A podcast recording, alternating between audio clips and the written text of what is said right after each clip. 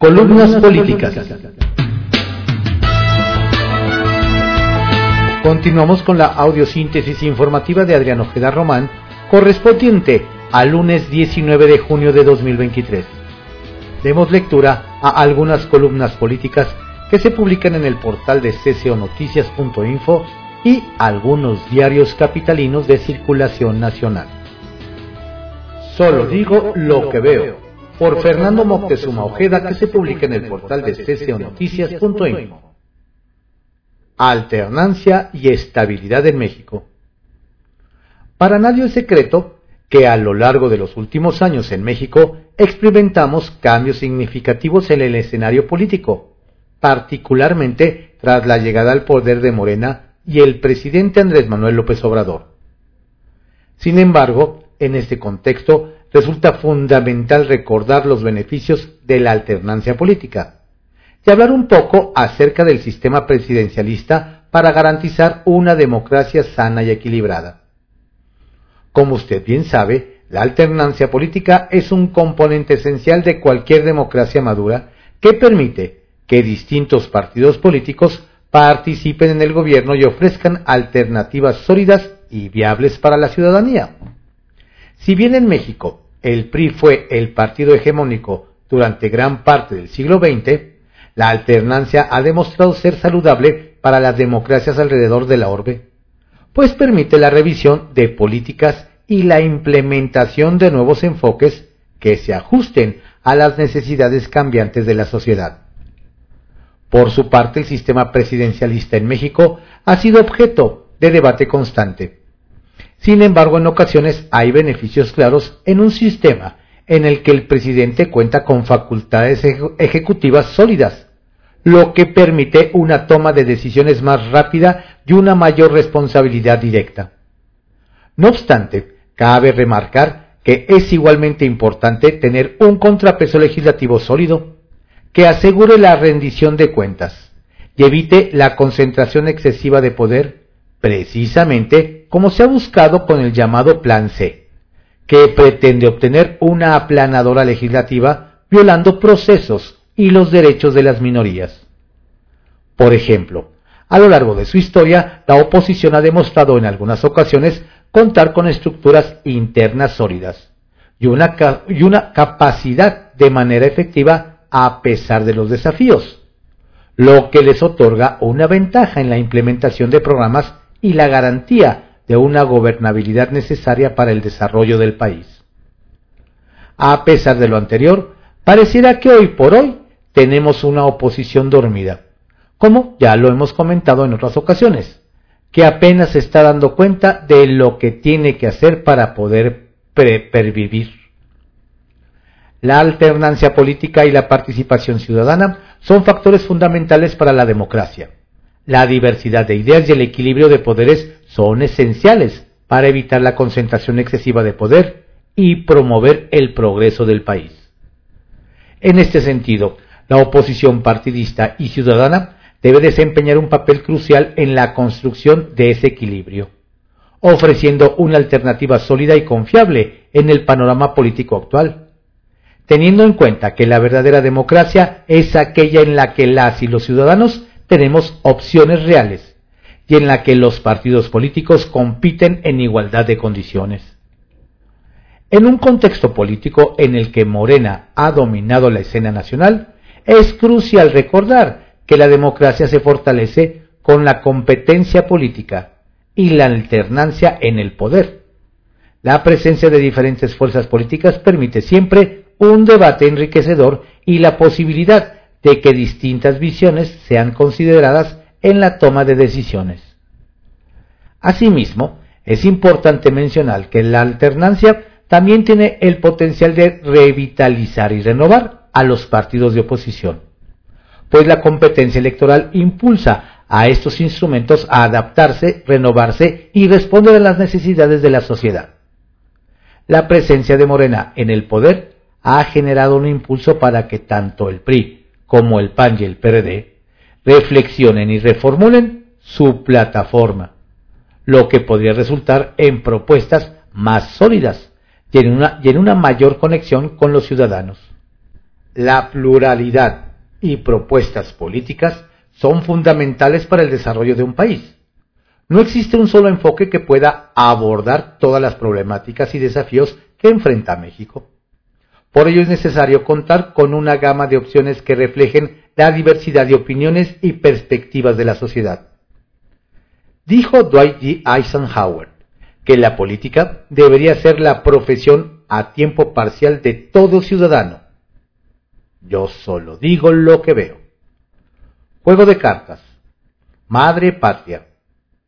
Esta semana tuve el honor de ser invitado al podcast del mismo nombre, Madre Patria, de mi querida amiga Alma Ugarte, donde platicamos del periodismo político legislativo, las corcholatas, la oposición y el papel de la sociedad en el contexto actual.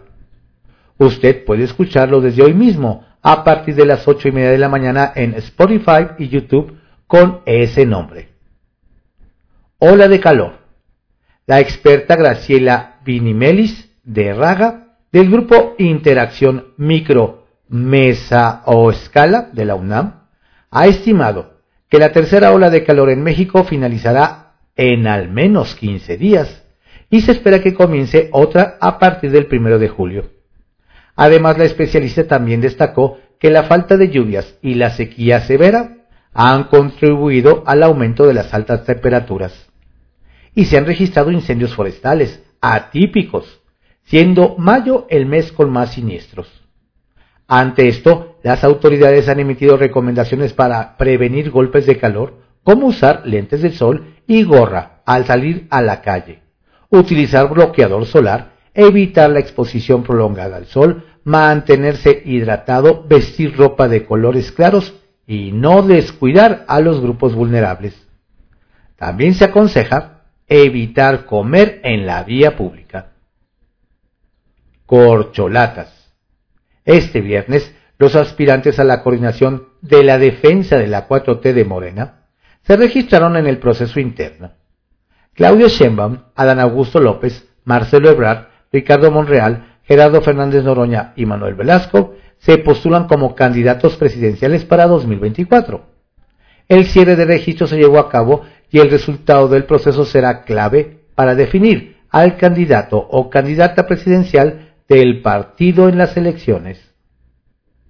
Postdata. Si la tortuga ganó por constancia, la liebre perdió por soberbia.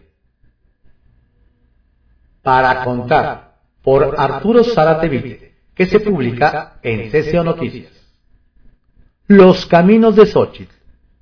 Desde hace varios años, la senadora Xochitl Galvez Ruiz tiene puesta la mirada en el camino que conduce a la candidatura de la oposición para competir por la jefatura de gobierno de la Ciudad de México. Todo lo que ha venido haciendo en ese sentido lo ha dicho y repetido en diversas ocasiones.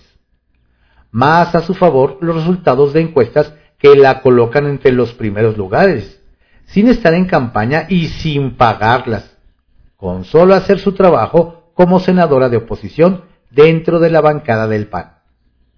Sin embargo, ya le abrieron otro camino, los amigos, que ella para nada había considerado. Incluso cuando en una rueda de prensa alguien se lo sugirió. Respondió de inmediato que para la presidencia no estaba preparada, que primero sería jefa de gobierno de la Ciudad de México, después con experiencia de gobierno buscaría la candidatura para llegar a Palacio Nacional. Los amigos le han dicho que sería una excelente candidata a la presidencia por su perfil, por ser entrona, por su simpatía natural, por ser auténtica, por su experiencia y capacidad. También le han puesto a reflexionar con la advertencia de que podría quedarse como el perro de las dos tortas, sin ninguna de las opciones porque en el Partido Azul hay otros planes y otros aspirantes para la ciudad. Además, no tiene credencial de militante y la dirigencia nacional preferiría a quienes poseen carne azul. La realidad es que en la Ciudad de México hay demasiados intereses, negocios y compromisos en los que no encaja el historial de Xochitl. Ha sido y es severa con quienes no respetan el uso de suelo. intransigente con los que pecan de corrupción y partidaria de la aplicación de la ley. Podrían decir que la realidad es la misma a nivel nacional, con el pequeño detalle de que Xochitl tiene mucho más posibilidades de convertirse en jefa de gobierno que en presidenta de México. Valga la analogía, es como si a la velocista Ana Gabriela Guevara, exitosa en la pista de los 300 y 400 y hasta 800 metros, le hubieran sugerido con el argumento de que era excelente para correr que el entrar al maratón de 50 kilómetros. Hubiera sido un fracaso deportivo. Lo mismo con Fernando Valenzuela, que en sus mejores tiempos le hubiera dicho que eres tan bueno como pitcher en el béisbol, que ahora te vas a dedicar solo a ser el bateador designado porque lo tuyo y especialidad es botar la pelota fuera del parque. O que a Rubén, el Poaz Olivares, campeón mundial en peso gallo, le hubieran dicho algo parecido. Éntrale a la pelea con los pesos completos porque eres muy rápido y pegas muy duro. Es lo que pasa con la senadora Xochitl Gálvez. Es quizá la mejor para competir en la Ciudad de México. Nada más que sus amigos la quieren ver en pos de la candidatura presidencial. Al final, la decisión la tomará la senadora. Deberá de ampliar la reflexión y hasta considerar otras alternativas para alcanzar su objetivo. Podría ser candidata independiente en la Ciudad de México o analizar la viabilidad de que sea nominada por Movimiento Ciudadano. Y si no se dan las condiciones para tomar la alternativa que ella quiere y no la que le pretenden imponer, todavía le quedaría buscar transitar por el camino que la lleve a reelegirse en el Senado. Ella tiene la última palabra. Aquí en el Congreso, por José Antonio Chávez, que se publica en CCO Noticias. Quiere MC aliarse solo con el PAN. Dante Delgado, como propietario de Movimiento Ciudadano, está decidido a no aliarse con los opositores. Pero eso sí, tiene abierta la puerta para ir con el PAN de Marco Cortés.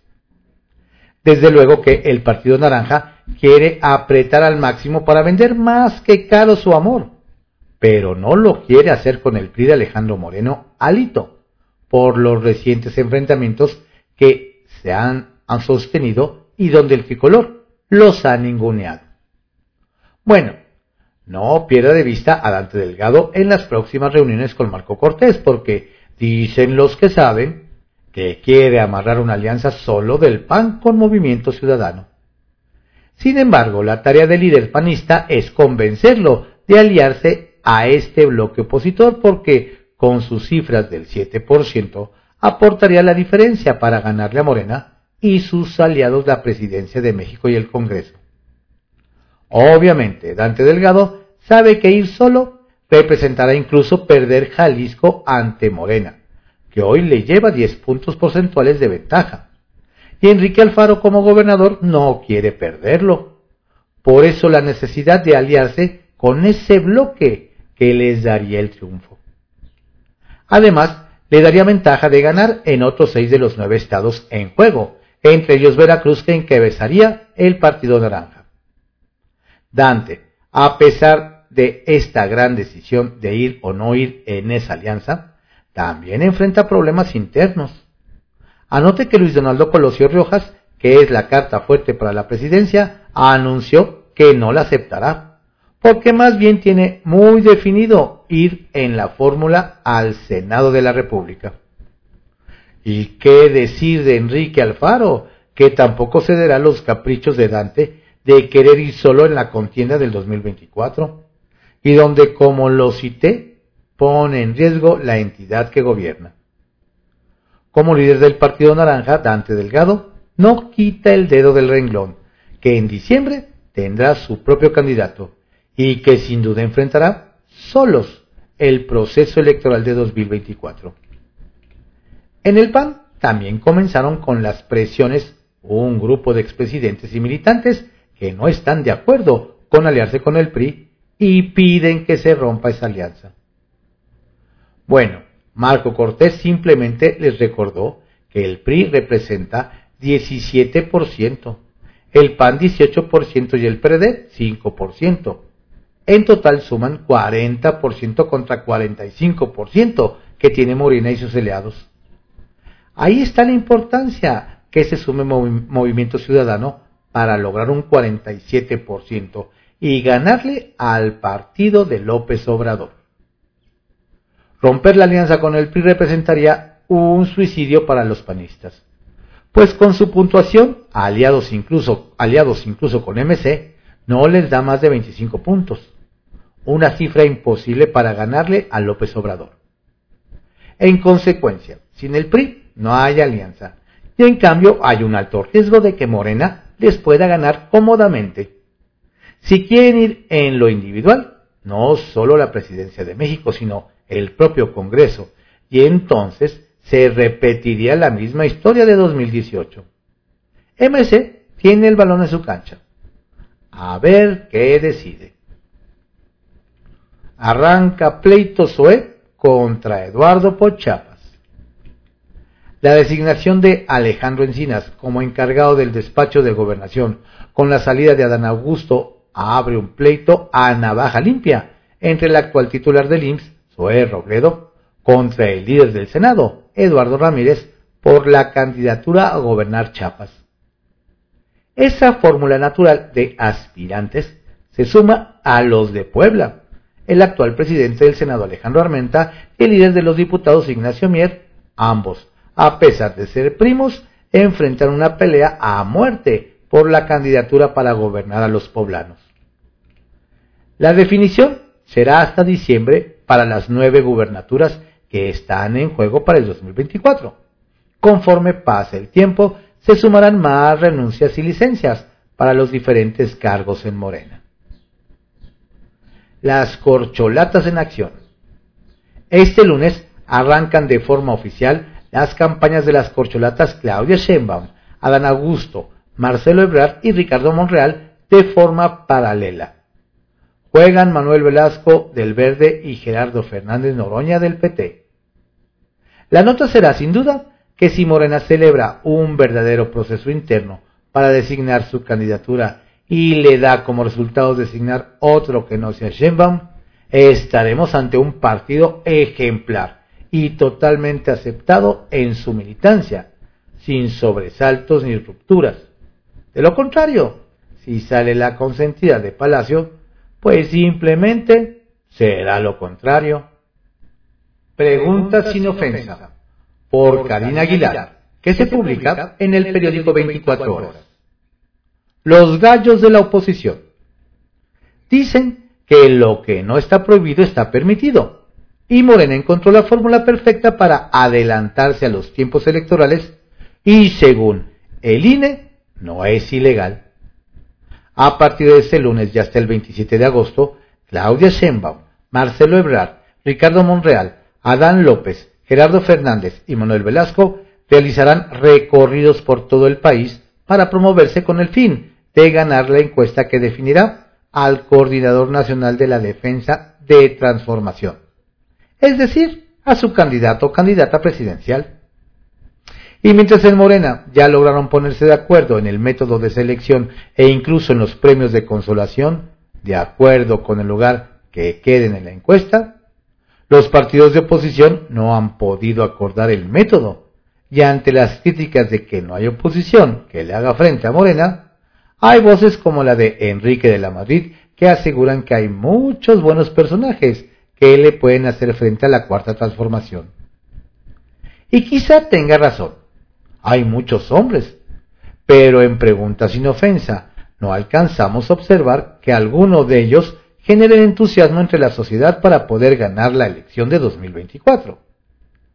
Por el PAN los aspirantes son Santiago Krill, quien tiene un discurso débil ante Morena, Lili Telles, que solo genera polémica, Mauricio Vila, que solo en Yucatán lo conocen, y Xochitl Galvez, la más conocida en la capital del país. Por el PRI han levantado la mano Beatriz Paredes, identificada con el viejo régimen, Claudia Ruiz Maciú Salinas, sobre quien pesa para bien o para mal el fantasma de su tío. Ildefonso Guajardo jamás ha hecho campaña. Enrique de la Madrid, pese a ser hijo del expresidente, es poco conocido. Y José Ángel Gurría, economista de Harvard, a quien la sociedad no conoce. El PRD también tiene a sus aspirantes. Miguel Ángel Mancera, quien no pudo con la reconstrucción por el sismo de 2017, y Silvano Aureoles, quien no pudo combatir la inseguridad en Michoacán. En Movimiento Ciudadano han alzado la mano Enrique Alfaro, quien ha perseguido a universitarios en Jalisco y no puede con la inseguridad. Dante Delgado critica a López Obrador, pero en cada elección, al evitar la alianza, le ayuda a ganar a Morena. Y también se ha señalado a Luis Donaldo Colosio Rojas, a quien le ayuda el apellido. Y los independientes, Germán Martínez, famoso por sus declaraciones estridentes, Pedro Ferris Jar, quien a pesar de vivir en Estados Unidos quiere gobernar México, y Gustavo de Hoyo, solo conocido en el ámbito empresarial. El reto es elegir al más carismático, aquel que se identifique con la sociedad mexicana, que use el lenguaje coloquial, que no haga caras cuando la gente le pide una foto o le toma de la mano. El reto es que la oposición entienda que no necesita dejar de lado sus intereses personales y poner en el centro al mexicano. ¿Quién pregunta sin ofensa? ¿Qué tal Eduardo Ramírez nuevo líder de la mayoría de Morena en el Senado, ni bien había iniciado su nuevo encargo cuando ya anunciaba que buscará la candidatura por Chiapas. La ambición por el poder. Sin rodeos, por Diego Fernández de Ceballos, que se publica en el periódico Milenio. El abre botellas, las corcholatas y el porvenir. Según información dada por el gobierno y corroborada por algunos especialistas, la macroeconomía mexicana está sana y sin riesgos durante esta administración. Para creer en esa noticia, deben decirnos a los inexpertos qué se entiende por macroeconomía y cómo se determina su salud, porque también las cifras oficiales reconocen el aumento de más de 4 millones de pobres en los últimos cinco años y hallarse en la economía informal más de 50% de los económicamente activos. Esos millones más de pobres y ese porcentaje de mexicanos en la informalidad laboral, ¿los ubica en la microeconomía nacional o dónde? Además, al ser esa predicción por solo un año, debieran decirnos si cuentan o no con elementos para augurar algo halagüeño a partir del mes 13. Esta cavilación se robustece al advertir la impostergable inversión multimillonaria requerida para enfrentar el ominoso rezago en servicios de educación y seguridad, el combate a la pobreza, la lucha contra la violencia y la impunidad, las obras imprescindibles de infraestructura, dar vigencia al Estado de Derecho y la justicia, entre muchos otros reclamos sociales. Por supuesto, sin olvidar la superlativa desgracia causada por la falta de inversión en ciencia y tecnología. Todas estas infamias cierran a piedra y lodo el futuro, futuro de superación a las próximas generaciones. Pero no, hoy nos satura el circo decadente y zafío de las corcholatas compitiendo en abyección para saber quién merece ser coronada por el abre botellas, como la flor más bella del ejido, cuatrotero. Y toda esa caterva está aferrada en violar la ley, seguida siendo leva electoral con los pobres y tratando de generar un espectro de triunfo ya consumado. Claro, atarascada entre ellas, porque cuando las perras son bravas, hasta los de casa muerden. Ese repugnante fandango ocupa, por el momento, la mayor parte de los espacios noticiosos. Pero nada está decidido. la batalla real no ha comenzado. Se disputarán la presidencia de la República, el Congreso Federal, diversos gobiernos y congresos estatales, y miles de gobiernos municipales. Mucha agua y suciedad pasará debajo del puente en los próximos meses de la vida nacional. Hay ebullición política, quedaron atrás la resignación y el miedo en muchos millones de mexicanos. Por eso rechazan el pasado frívolo y corrupto, pero también el presente más corrupto y obsesivamente devastador.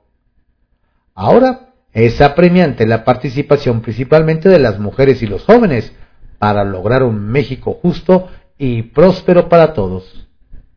Además, lo reitero con invariable respeto y gratitud para nuestras Fuerzas Armadas, como el inquilino de Palacio, aunque militarizó a su gobierno, claudicó y terminó rendido ante los criminales. Por eso los ciudadanos debemos estar alertas para impedir los riesgos de un gobierno militar. Estas fueron algunas columnas políticas que se publican en periódicos capitalinos de circulación nacional y en el portal de cconoticias.info, en la audiosíntesis informativa de Adrián Ojeda Román, correspondiente al lunes 19 de junio de 2023. Tenga usted un excelente día y una estupenda, fructífera, pero sobre todo saludable semana. Pues le invitamos a que se cuide, se ponga bloqueador solar, utilice gafas oscuras, si puede un sombrero y también beba mucho líquido. Cuídese. Saludos cordiales de su servidor Adrián Ojeda Castilla, quien le invita a que visite nuestro sitio en www.sesionoticias.info, donde además de mantenerse bien informado, podrá ver el Monreality de Ricardo Monreal.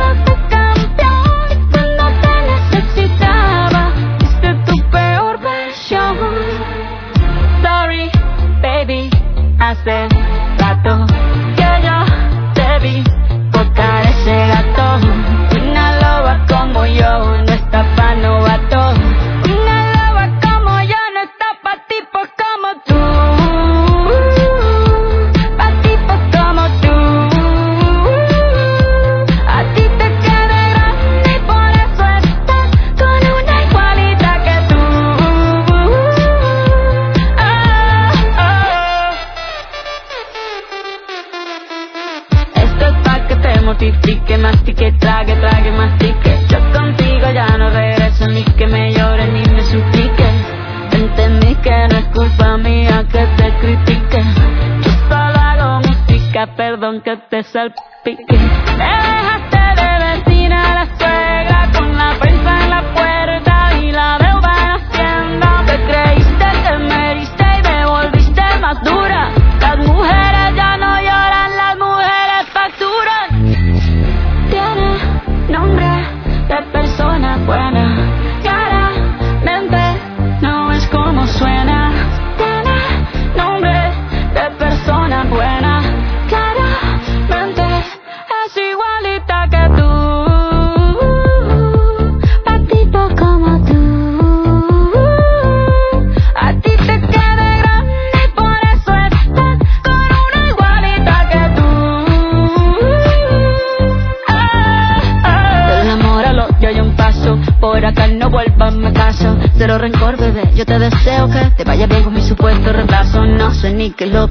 Estás tan raro que ni te distingo. Yo valgo por dos de 22. Cambiaste un Ferrari por un Twingo. Cambiaste un Rolex por un Casio. Baja acelerado, dale despacio. Ah, mucho gimnasio.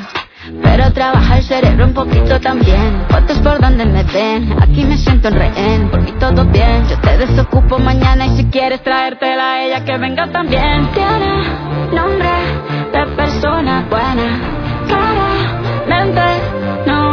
como suena.